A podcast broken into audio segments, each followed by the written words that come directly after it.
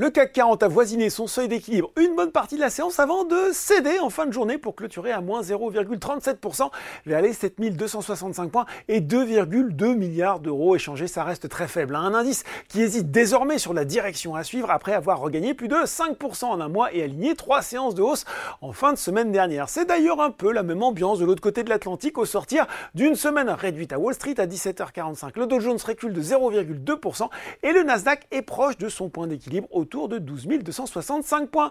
Euh, dans l'actualité, un grand nombre de responsables de la Fed doivent s'exprimer cette semaine et les investisseurs attendent également la publication du Beige Book hein, ainsi que l'indice PCE des prix à la consommation pour octobre. On revient à Paris et on regarde les valeurs en hausse. Les foncières sont à nouveau à l'honneur. À l'image d'Argan, Gessina sur le SBF 120 ou encore Unibail Rodamco Westfield sur le CAC 40. XFAB Silicon se distingue aussi. Elior a toujours fin de hausse, plus 57% sur un mois et plus 1,42% aujourd'hui. C'est Deutsche Bank hein, qui se resserre. Le bureau d'analyse de la banque allemande est passé euh, de conserver à acheter sur le titre avec un objectif de cours fixé à 3,40€ sur le CAC 40.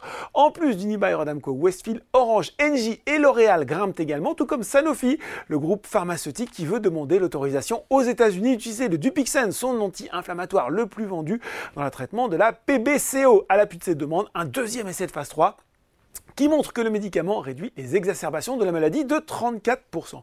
Euh, du côté des valeurs en baisse, toujours euh, très très animé, hein, le cours d'Orpea s'inscrit en baisse de 12% aujourd'hui. Début euh, de semaine compliqué aussi pour Atos selon BFM, le groupe de services informatiques a entamé des négociations pour revoir les termes de son accord avec Daniel Kretinsky pour la vente de ses activités historiques. Ce dernier ne sera finalement pas actionnaire d'Eviden, la branche dédiée notamment à la cybersécurité et aux supercalculateurs. Atos aurait en effet finalement renoncé à une telle option face au refus de certains élus et des fonctionnaires du ministère des Armées compte tenu du caractère euh, stratégique hein, de ces activités. EuroAPI et SES Imagotag sont également sous pression.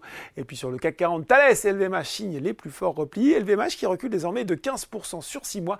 Les banques sont aussi sous pression, à l'image de BNP Paribas ou encore Société Générale.